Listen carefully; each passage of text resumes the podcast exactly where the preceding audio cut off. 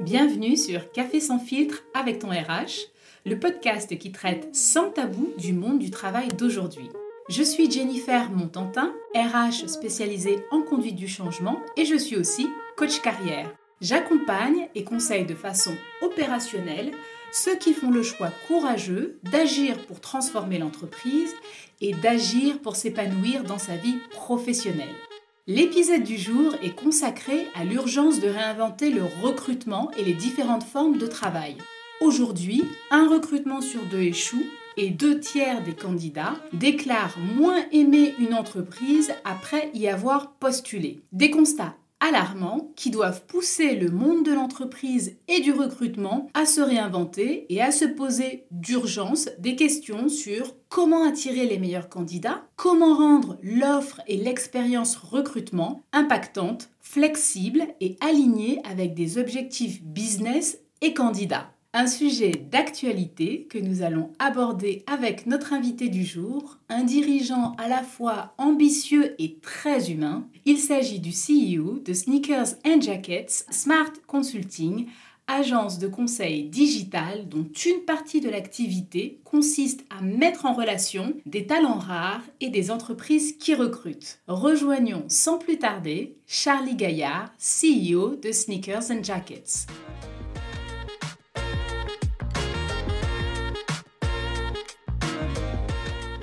Bonjour Charlie. Bonjour. Comment vas-tu? Bah, Ça va très bien. Et toi, Jennifer? Bah, Écoute, euh, super. Je suis ravie de pouvoir euh, te voir en personne en cette période de crise sanitaire. Bah, moi de même. Très contente de te retrouver. Est-ce que tu peux te présenter pour euh, nos auditeurs? Alors oui, donc moi je suis Charlie, j'ai 33 ans. Alors j'ai débuté ma carrière assez tôt, à 17 ans. J'ai travaillé pendant 10 ans en tant que salarié dans différentes sociétés, en France et à l'étranger. Et puis en 2013, j'ai eu soif d'indépendance. Donc j'ai créé ma structure pour être consultant indépendant. Et en 2017, je me suis rendu compte en fait que je continuais différentes missions, mais que je faisais souvent la même chose chez différents clients. Et euh, j'avais envie de ne plus être solopreneur, mais vraiment entrepreneur. Et donc, j'ai créé mon cabinet de conseil qui s'appelle donc Sneakers and Jackets. Aujourd'hui, on a deux activités. Une activité de conseil en management euh, traditionnel. On a une deuxième activité de mise en relation entre des consultants indépendants et des grands comptes, ou d'autres types d'entreprises d'ailleurs. D'accord. Donc, quand tu dis on, tu es une équipe? Alors oui, on est, aujourd'hui, on est cinq.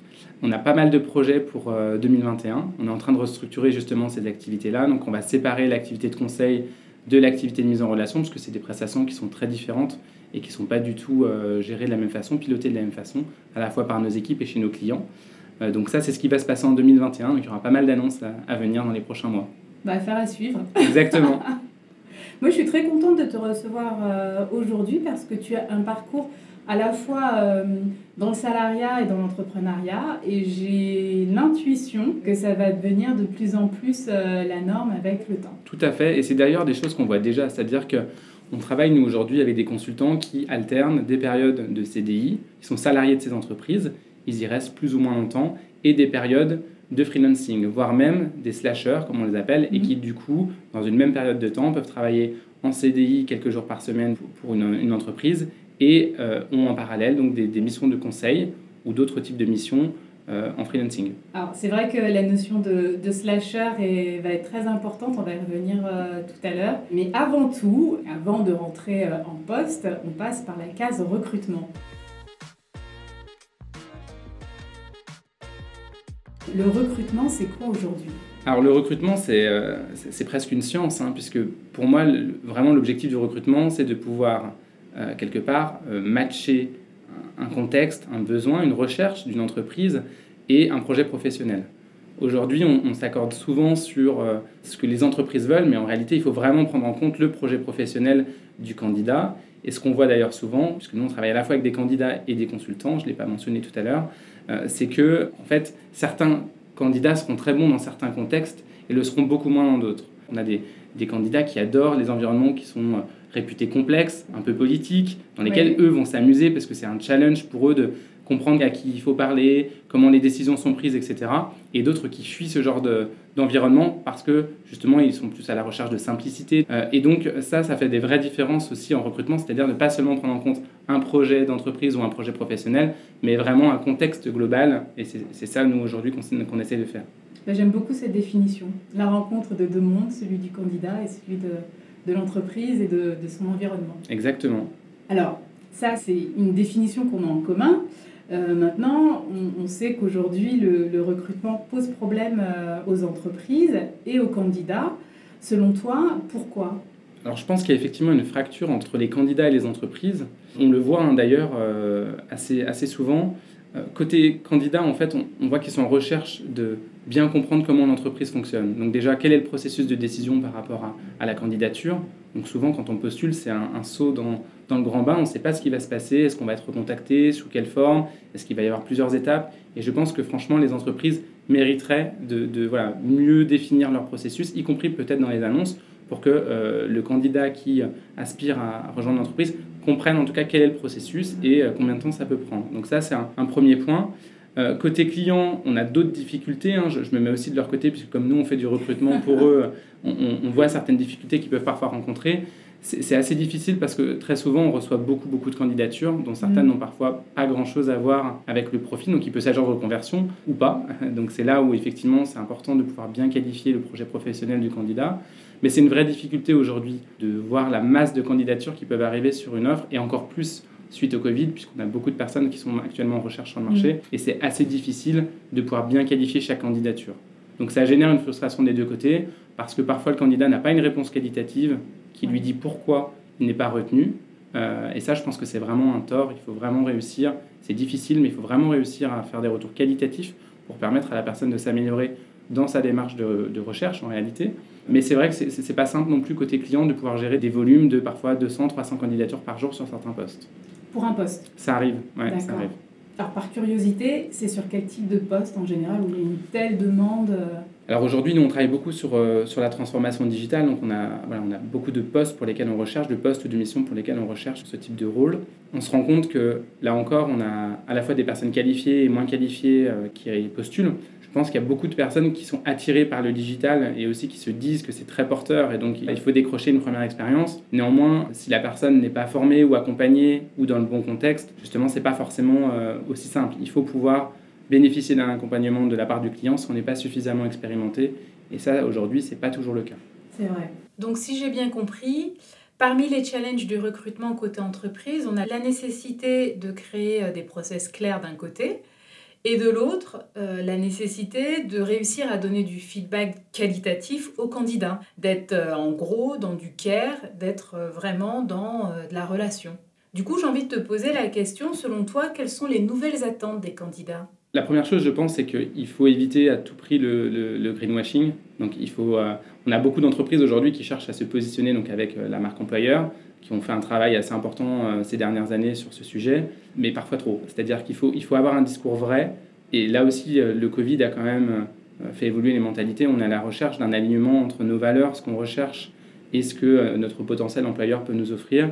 Et donc, il faut tout simplement être simple et dire ce qu'on apporte vraiment euh, aujourd'hui à des candidats.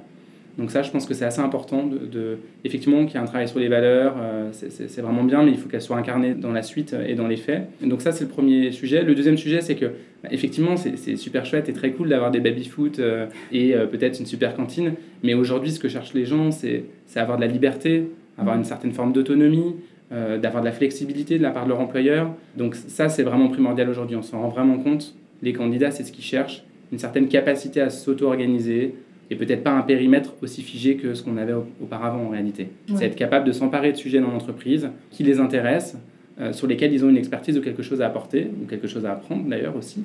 Euh, et, c'est vraiment ça, je pense, la clé de la réussite. Pour toi, en termes d'offres, à la fois au niveau d'expérience collaborateur et de recrutement, c'est euh, de la flexibilité Alors oui, beaucoup de flexibilité, ou en tout cas une capacité d'organisation, une capacité de proposition d'être dans une relation finalement équilibrée entre l'entreprise et le candidat, où le candidat peut aussi faire valoir un certain nombre d'attentes qu'il peut avoir, comme le recours au télétravail, comme des horaires flexibles, et une certaine autonomie. Ça, c'est vraiment quelque chose qui est devenu euh, indispensable en réalité. Tu fais, me semble-t-il, pas mal d'approches directes. Oui, tout à fait. Où trouves-tu les bons candidats? Alors, il n'y a, pas de recette miracle, hein. sinon ce serait beaucoup plus simple. Alors, en fait, ça dépend vraiment du type de profil qu'on souhaite recruter. Ça peut être effectivement des job boards, des connaissances, hein, le réseau. Hein. Ça peut aussi être des communautés en ligne. En réalité, donc il y, a vraiment différentes sources qui sont euh, mobilisables, activables en fonction du type de profil qu'on cherche. Par exemple, pour, pour, voilà, illustrer un petit peu de façon concrète, alors nous on en fait assez peu, mais ceux qui recherchent des développeurs, souvent ils vont sur Git, qui est une plateforme ah qui permet tout simplement de publier le code qu'on produit. Et ça permet à la fois euh, aux recruteurs de voir quel est le type de code, justement, la qualité, etc et en même temps bah, de trouver potentiellement la, ressource, euh, voilà, le, mouton à cinq pattes qu'on recherche. Donc euh, voilà, récemment on a eu aussi une demande de rédacteur de script pour une très grosse entreprise américaine qui diffuse de, et produit des contenus. Je ne peux pas dire son nom, mais je pense que vous voyez très bien à qui je, fais référence. Oui. On l'avait jamais fait. Et euh, du coup, voilà, on a, on a activé de, nombreux leviers pour trouver du, du, coup des personnes qui sont capables d'écrire des scripts. C'est quand même très particulier. Donc en fait, vraiment, le profil que vous cherchez qui va déterminer la façon dont vous le cherchez. Et, c'est tout l'art du recrutement, c'est de pouvoir faire systématiquement du sur-mesure. On est dans de l'humain, donc il faut s'adapter euh, précisément à la personne qu'on recherche et savoir où trouver. Complètement. Là, je te rejoins à 100% là-dessus. On ne peut pas recruter euh, de la même façon euh, des métiers différents. Non. C'est pas possible. C'est très difficile. Ouais. tout à fait. On entend que le digital, et notamment les ATS, les systèmes automatiques de gestion des candidats, rendent un peu froid la relation de recrutement. Comment, selon toi, le digital doit être utilisé dans ce domaine? Alors pour moi, le, digital, c'est vraiment un outil. C'est-à-dire que c'est d'ailleurs un excellent outil, c'est une aide formidable, ça permet de, de, faire vraiment beaucoup de choses, mais ce n'est pas une fin en soi. C'est-à-dire que le digital nous permet d'accéder effectivement à des millions de candidats ou à des millions d'entreprises, suivant de, quel côté on se situe. Euh, il nous permet de trouver des informations sur les entreprises qui nous intéressent, euh, éventuellement euh, de voir ce que le candidat a pu produire, ou par exemple des fois on a des portfolios en ligne ou autre. C'est très utile. Mais je crois qu'il ne faut pas se fourvoyer. L'objectif, ce n'est pas de faire du recrutement digital. Mm. L'objectif, c'est de recruter avec l'aide du digital. Oui, dans ce sens-là. Exactement. Donc on entend parler beaucoup d'intelligence artificielle, c'est des choses qui vont effectivement profondément, je pense, changer euh, dans les années à venir la façon dont on recrute. Néanmoins, c'est important de se dire que c'est une aide et un outil et peut-être pas la finalité en réalité. Alors, euh, je vais te donner un exemple concret. Euh, cet été, on s'est posé la question d'une croissance externe, donc de racheter une entreprise, notamment pour créer notre plateforme en ligne, notre plateforme digitale.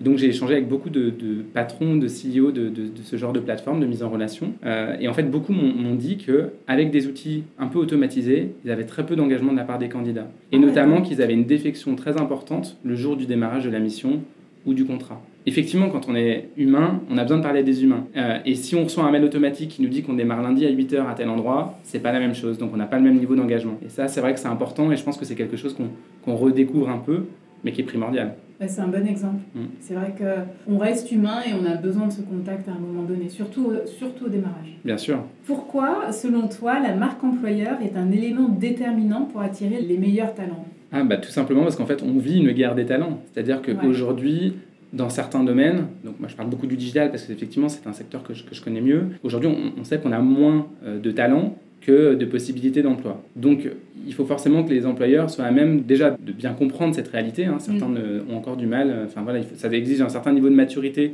de comprendre qu'effectivement bah, il y a un nombre de, de talents potentiels qui est, qui est limité. Et ensuite bah, de, pouvoir travailler sur mettre en valeur les avantages à travailler dans cette entreprise. Encore une fois, il ne s'agit pas de maquiller euh, la réalité, mais plutôt d'appuyer sur les points forts et d'être suffisamment transparent pour que on travaille avec des gens avec qui on partage quelque chose. Je crois que c'est assez important qu'on ait quelque chose qui nous lie.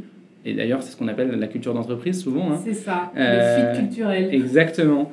On n'a forcément pas la même, les mêmes attentes et le même type de personnalité quand on travaille euh, dans l'armement euh, et quand on travaille dans une ONG, c'est clair. Donc il faut vraiment réussir à comprendre aussi qu'est-ce qui anime les personnes et du coup, en fonction du type de profil qu'on veut recruter, voilà, de mettre en avant les éléments différenciants de, sa structure. Et je travaillais pour plusieurs entreprises, notamment Eurostar, qui euh, à l'époque, et, toujours encore, hein, avait quelque chose de, magique autour de. Dès qu'on disait qu'on travaillait chez Eurostar, on voyait les yeux des gens s'illuminer. C'est la même chose chez Disney, qui est un de nos gros clients. Dès qu'on dit qu'on travaille avec Disney, il y a vraiment quelque chose qui se passe. Donc il y a des entreprises qui sont très, très bonnes, à la fois à positionner leur marque et leur marque employeur. Blablacar le fait aussi très très bien. Euh, donc voilà, c'est vraiment réussir à, dans l'imaginaire collectif, réussir à créer une, une référence et quelque chose qu'on a, une communauté qu'on a envie de rejoindre quelque part. On ne rejoint pas juste euh, une entreprise, on rejoint une communauté. Exactement. Et euh, peut-être même un, un, style de vie, j'ai l'impression. En tout cas, des valeurs fortes. Ouais. C'est ça, des valeurs fortes qui nous animent. Pour reprendre l'exemple de, de, de, Blablacar, où j'ai passé quelques mois, effectivement, euh, on a énormément d'employés qui aujourd'hui sont convaincus qu'il faut une alternative euh, un peu plus écologique à l'utilisation de la voiture personnelle. Et donc, c'est ce que permet le covoiturage.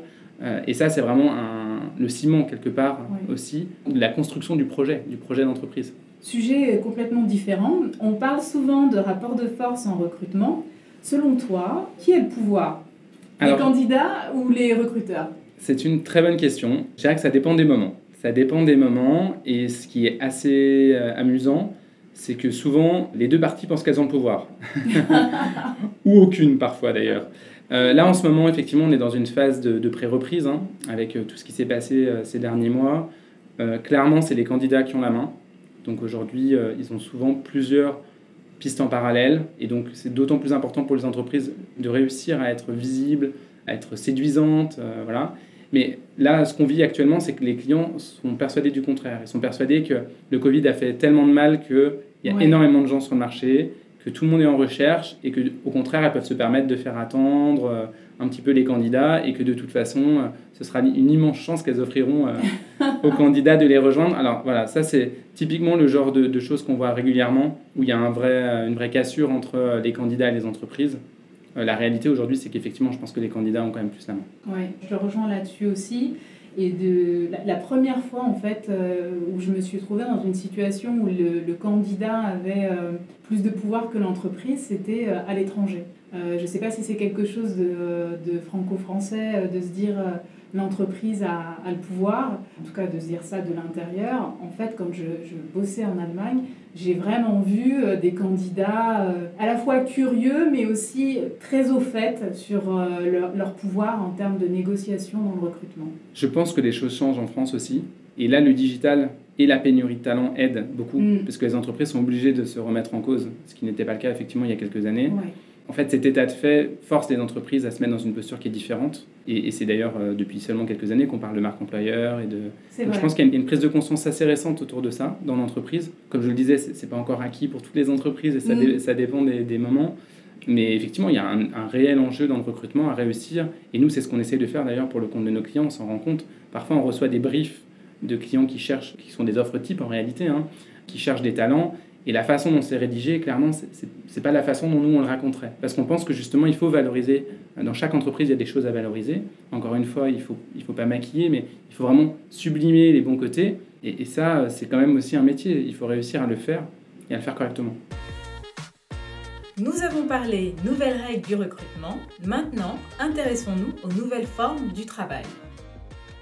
Est-ce que pour toi, le salariat rend heureux aujourd'hui? Alors je pense qu'il n'y a pas de réponse absolue hein, euh, à cette question. Ça dépend pour qui, ça dépend quand. Donc euh, certains ont besoin d'un cadre, euh, d'une certaine forme de stabilité, c'est important pour eux. D'autres préfèrent la liberté, quitte à avoir un peu de risque, le fait de choisir ses clients, choisir le moment où on travaille, donc je ne pense pas qu'on puisse répondre à cette question de façon euh, voilà, unique, mais effectivement, on peut avoir deux approches différentes. Et ceux qui aujourd'hui font le choix du freelancing, puisque c'est quand même aussi de, ça dont on parle actuellement, euh, le font soit pour travailler moins, et donc finalement dégager du temps pour faire d'autres choses, que ce soit des projets professionnels, donc des side projects, ou des projets plus personnels, ou pour gagner un peu plus d'argent. Donc ça, c'est vraiment des approches aussi assez différentes qu'on peut voir. Oui, il n'y a, pas de position radicale sur, euh, sur ces sujets-là. J'aime bien ta réponse parce que souvent on oppose euh, salariat et freelancing. Je trouve ça un petit peu dommage. Effectivement, et c'est là où justement on vient à concilier euh, parfois les deux. Là, récemment, il y a l'entreprise Shine qui a proposé à ses salariés en fait de passer au moins un jour par mois à faire du freelancing. Donc ils ont enlevé la clause d'exclusivité et ils ont libéré du temps à leurs salariés pour leur permettre justement d'aller explorer euh, d'autres réalités et donc de revenir dans l'entreprise finalement nourris de ce qu'ils auraient pu trouver ailleurs. Et je trouve que c'est plutôt futé, plutôt malin. Et je pense que ça fonctionne euh, très bien à la fois pour l'entreprise qui va bénéficier de, tous ces apports, mais aussi pour le salarié à qui ça permet d'avoir aussi bah, une certaine prise de recul. Oui, c'est une très belle initiative. Pourquoi, selon toi, les entreprises font appel à des freelances? Qu'est-ce qu'un freelance peut apporter à une entreprise?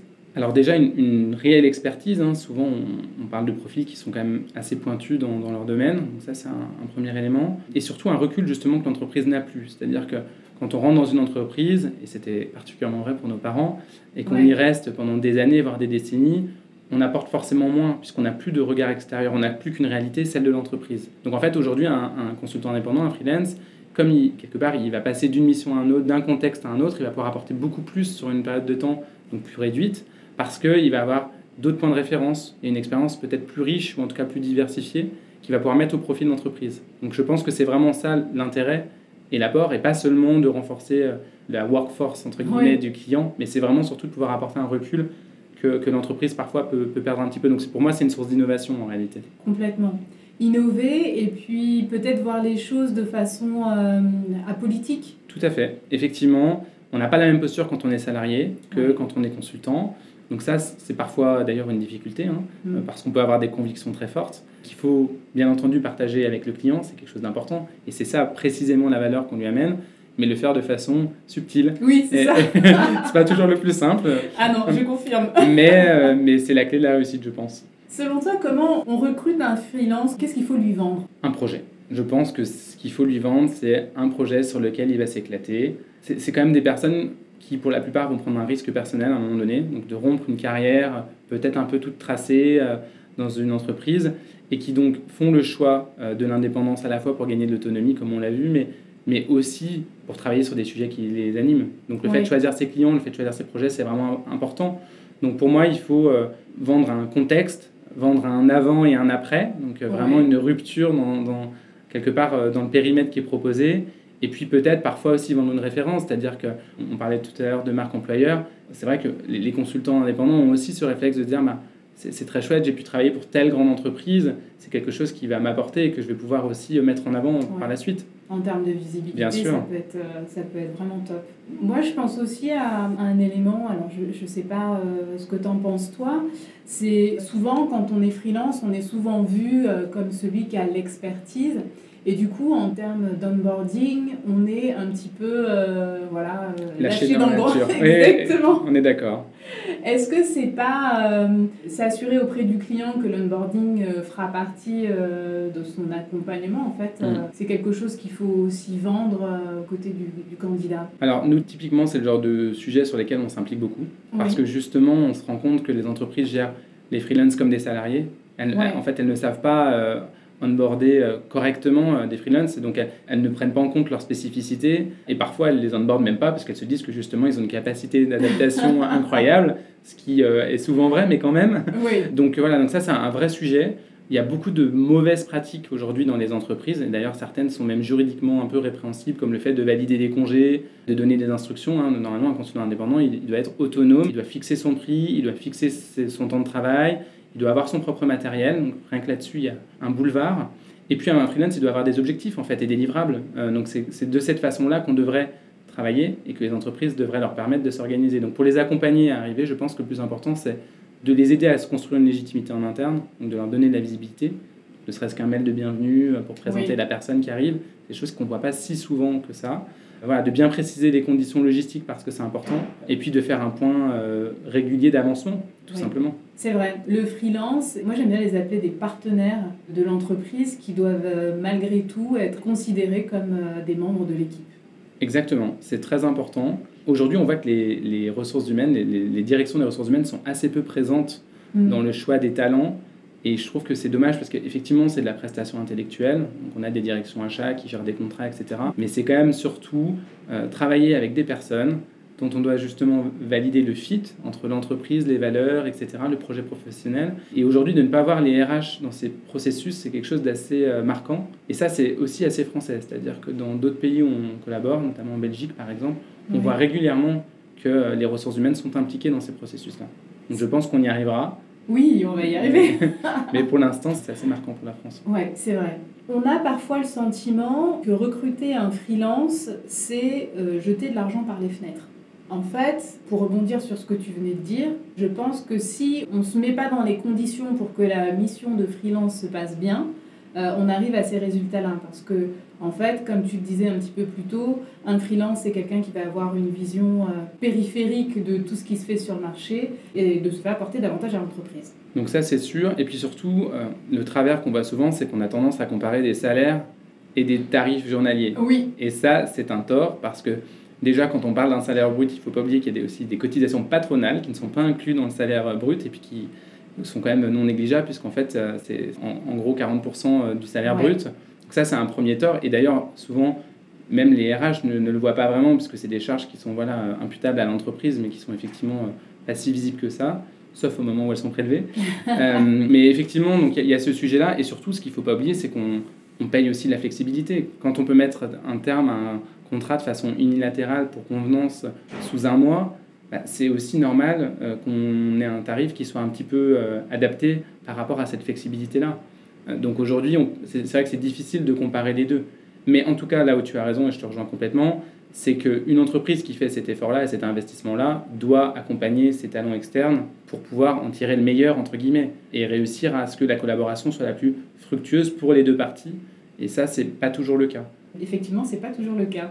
On a vu euh, du côté de l'entreprise, maintenant, je me place du côté du candidat. Quand on est euh, candidat, j'imagine qu'il y a des choses, des pratiques que l'on fait et qui ont tendance à nous desservir. Tu penses à quoi? Oui, j'en ai plein. Alors nous, ce qu'on constate euh, assez euh, régulièrement, c'est qu'on reçoit parfois pour X mission ou X poste le même profil. Donc on a un candidat qui va postuler absolument tout ce qu'on propose. Ah Ça, c'est des choses qu'on voit extrêmement régulièrement et qui vont plutôt nous desservir parce qu'on a l'impression qu'effectivement, la personne cherche à tout prix à travailler et on, le comprend, je veux dire. Il y a des moments où c'est difficile, on, sait combien une recherche d'emploi peut prendre du temps, être énergivore et qu'il y a des réalités différentes avec parfois des réalités économiques qui sont très difficiles. Mais c'est vraiment, je pense, quelque chose à absolument éviter parce que ça donne cette impression de, que la personne est prête à tout faire en réalité. Et ça, on sait que ça n'existe pas dans la vraie vie. Ça, c'est un premier point. On peut aussi euh, mentionner le fait de ne pas adapter le CV ou les éléments euh, pour la candidature, donc de voir quand en fait on reçoit un, mail parmi euh, X, et donc c'est vrai que c'est pas très engageant. Là aussi, on le comprend. Et puis relancer trop souvent ou harceler les recruteurs, ça arrive. On a certains candidats qui nous appellent tous les jours pendant des mois et des mois et des mois. Donc ça, c'est effectivement euh, relancer, oui, mais à bon escient. Quoi. Bien sûr. Il faut que ça soit fait de façon, euh, je pense, euh, intelligente. C'est ça, subtil au bon moment. Oui, exactement. Passons à un autre sujet. Le phénomène des slashers, on en a parlé un petit peu, un petit peu plus tôt, et donc c'est-à-dire de ces travailleurs qui ont plusieurs sources de revenus dans différentes entreprises, est en train de prendre de l'ampleur en France. Pour autant, j'ai le sentiment que c'est une situation qu'on est amené à cacher lors d'entretiens. Comment tu décryptes ce phénomène? Alors, c'est vrai. Je trouve que c'est moins vrai depuis le premier confinement. D'accord. Euh, ça aussi, on, là, là-dessus, on voit vraiment un, changement de, de, mentalité et d'état d'esprit. Ce qui avant était vu comme une forme de fuite de l'entreprise euh, recruteuse est plutôt vu comme un apport potentiel, évidemment s'il n'y a pas de conflit d'intérêt. Euh, donc ça, je trouve que ça évolue plutôt bien. surtout que souvent, les slashers sont des personnes qui ont du potentiel et qui, sont justement des touches-à-tout, qui ont besoin de se nourrir de, de différentes missions et qui ont un mode de fonctionnement euh, peut-être un peu différent.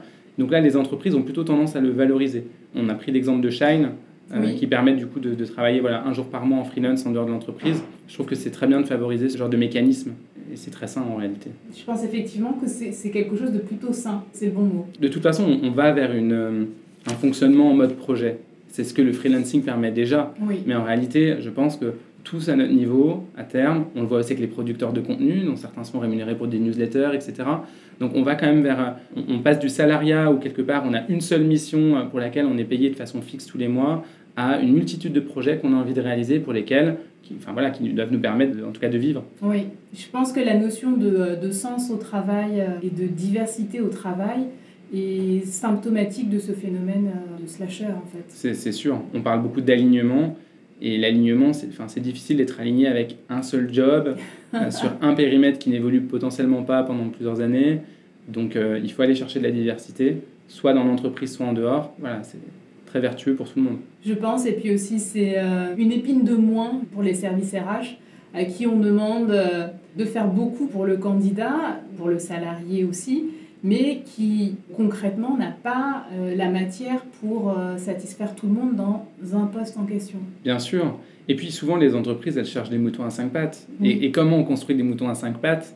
Bah, Tout simplement en leur permettant euh, d'avoir des activités extra-professionnelles, ou en tout cas en dehors de l'entreprise, d'autres activités qui vont lui, leur permettre justement d'avoir tout un tas de compétences, d'expériences qui vont énormément au final amener à la fois à la personne mais à l'entreprise. Donc il faut le valoriser. Je pense que c'est un, un, vrai sujet et qu'on avance favorablement, pas assez vite. Hein. Souvent en France, ça prend un peu de temps. Mais euh, je suis persuadé que dans quelques années, ce sera quelque chose de beaucoup plus répandu, en tout cas d'assumé. Oui, l'assumer, ça serait vraiment un, grand pas. Je pense. Avec la crise sanitaire, beaucoup de travailleurs se sont penchés sur euh, leur rapport au travail et se sont interrogés sur une possible forme de, surinvestissement au travail. Aujourd'hui, ils envisagent de travailler à temps partiel ou, euh, ou à distance. Est-ce que tu vois ce type d'évolution dans les offres d'emploi? Alors clairement, le télétravail, c'est devenu la règle. Alors souvent, on parle de télétravail plutôt partiel. Hein. C'est, euh, voilà, clairement, on a du télétravail maintenant à la fois dans les missions, euh, ce, qui ce qui était inenvisageable il y a encore quelques mois, hein, mais aussi dans les, dans les postes. Et c'est quelque chose qui est mis en avant dans les offres d'emploi, ce qui n'était pas le cas. Pour prendre l'exemple de Blablacar, ils ont ouvert leur politique de recrutement à l'échelle de la France. C'est-à-dire que quelqu'un qui habite Marseille peut travailler pour le siège à Paris voilà, ils organisent des événements réguliers, évidemment, pour que les équipes puissent se rencontrer. Euh, mais ils recrutent sur le territoire national, sans distinction euh, de région, même s'ils n'ont pas de bureau. Donc ça, c'est des, voilà, des choses qu'on voit émerger. Euh, on a des entreprises qui basculent en full remote, avec un accueil plus mitigé de la part des salariés, hein, puisque mm. beaucoup se rendent compte aussi que le télétravail, c'est pas non plus la panacée, que de voir ses collègues pour prendre un café, c'est quand même chouette. Voilà, et puis après, y a, ça pose plein de questions, comme les politiques de, de salaire, c'est-à-dire si justement, si j'habite à à Marseille et que j'ai le même travail que mon collègue qui habite à Paris, est-ce que je dois être payé euh, selon là où j'habite ou euh, quelque part là où est le siège de la société? Donc il y, a beaucoup de questions qui vont découler euh, de, ces nouvelles pratiques de, voilà, de, rémunération et d'organisation des entreprises. Absolument. Et c'est d'ailleurs un sujet qu'on a abordé dans, dans un de nos podcasts.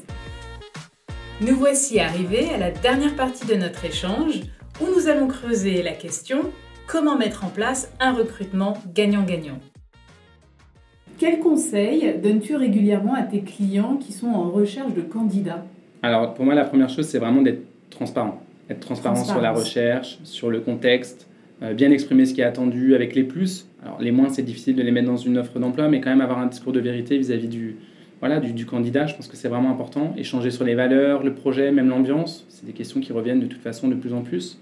Euh, et, je pense qu'une bonne pratique, c'est d'organiser en, bout de, processus des entretiens un peu informels avec des collègues, plus en mode euh, échange autour du café, justement pour voir si naturellement il y a quand même des acquaintances dans l'équipe, et puis avoir un retour de l'équipe, ça favorisera forcément. Mm. Et si l'équipe est partie prenante du recrutement, elle ne pourra pas non plus ensuite se dédouaner euh, sur le département RH. Donc tout le monde a y gagné finalement. C'est gagnant-gagnant, mm. effectivement. Mettre un petit peu plus d'humain dans le recrutement. Exactement. Moi, ça fait à peu près 20 euh, ans que je travaille et que aussi, par la force des choses, je passe des entretiens.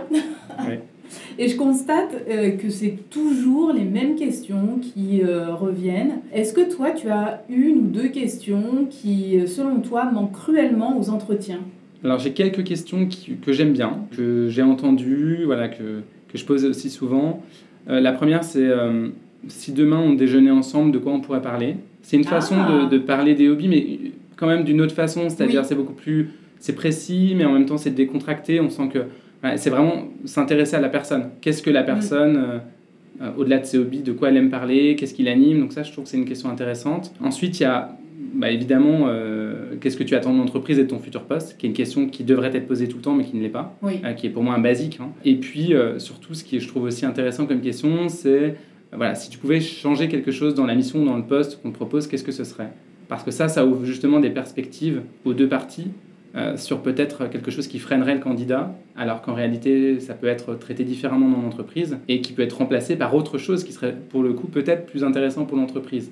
Donc de pouvoir moduler un tout petit peu le périmètre qui est confié, ça c'est aussi euh, le démarrage finalement d'une collaboration quelque part. Complètement. Et déjà être dans l'après. Exactement. Ouais. C'est vrai que ce qui est difficile quand on passe des entretiens, c'est qu'on a parfois, quand on, est du côté euh, du, candidat, on a du mal à se projeter parce que soit on n'est pas allé chercher euh, tout simplement ces questions, c'est peut-être un peu dommage, mais on n'a pas l'habitude. On, on revient encore à cette à cette notion de qui a le pouvoir, alors que ça devrait être quelque chose de totalement équilibré. Exactement. Et là, ça montre un vrai intérêt pour le candidat. Une autre question qui est intéressante, je pense, c'est euh, qu'est-ce qui te freine dans... Euh, si demain tu devais nous rejoindre, est-ce qu'il y a une chose qui, te freine euh, Et ça, c'est vraiment important parce que ça permet de lever des doutes. et la levée de doute, elle est primordiale. Oui. Parce que parfois, on va avoir des candidats justement qui sont courtisés mm. et qui vont faire un choix, peut-être même par défaut, parce qu'ils n'ont pas compris une partie voilà, du poste ou que l'entreprise n'a pas été claire. Et donc cette levée de doute, pour moi, elle est essentielle. Oui. Et j'aime bien comment tu, tu, poses la question parce que généralement, euh, en entretien, l'entreprise pose la question suivante. qu'est-ce que vous retenez de notre échange? Oui, ou qu'est-ce qui te motive? Et Bah, donc ça, je oui. trouve ça hyper dommage. On n'est pas dans un niveau de relation professionnelle. Et puis c'est une forme de test, Oui. donc qui crée de la défiance. Exactement. au lieu de créer de la confiance. Mm. Donc euh, clairement, il y a, il y a d'autres façons, je pense, d'obtenir des réponses et de s'assurer de son recrutement Ouais. sans être dans cette relation un petit peu, euh, pas conflictuelle, mais en tout cas de test qu'il peut y avoir Ouais. et qui instaure un rapport de force qui est euh, au final défavorable. Oui, c'est un peu euh, passif-agressif. Exactement. Bon, alors merci. Alors, je demandais une ou deux questions. Là, on a, euh, on a pas mal de choix hein, pour les prochains recrutements. On arrive à la fin de cet échange. En conclusion, pour toi, c'est quoi un, un recrutement, un bon recrutement?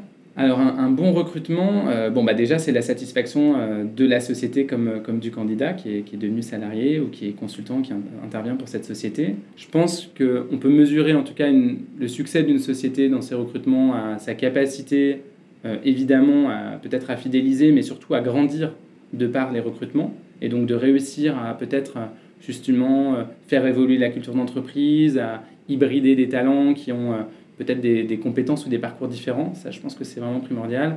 Et puis, bah, pour les candidats, c'est d'apprendre, de, de- voilà, d'apprendre, d'apporter à la société, d'être, d'être impliqué, d'avoir envie. L'envie, on n'en parle pas assez. C'est, ça devrait être le moteur du travail. Ouais, c'est quand même, euh, on passe 7 heures par jour au minimum euh, au bureau. C'est primordial d'avoir envie. C'est Ouais, juste essentiel en fait. complètement. Avoir envie, se projeter euh, et construire. Voilà, Bah, ensemble. Ouais. Très belle conclusion. Mm. Merci Charlie. Eh, merci Jennifer. Aussi loin que je me souvienne, j'ai toujours eu le sentiment que le monde du recrutement en France est en guerre des talents. À la lumière de mon expérience et du témoignage de notre invité Charlie Gaillard, je m'interroge sur l'origine de la source de cette frustration en matière de recrutement qui touche l'entreprise et qui touche le candidat. Côté entreprise, avons-nous du mal à assimiler que le cycle de vie des candidats sur un poste se raccourcit et donc que l'investissement que représente le recrutement doit être en fonction de ce facteur? Avons-nous aussi du mal à comprendre que le rapport dominant-dominé dans la relation de travail n'a plus sa place et qu'à trop vouloir être dans le rapport de force, on perd tout l'intérêt de la relation?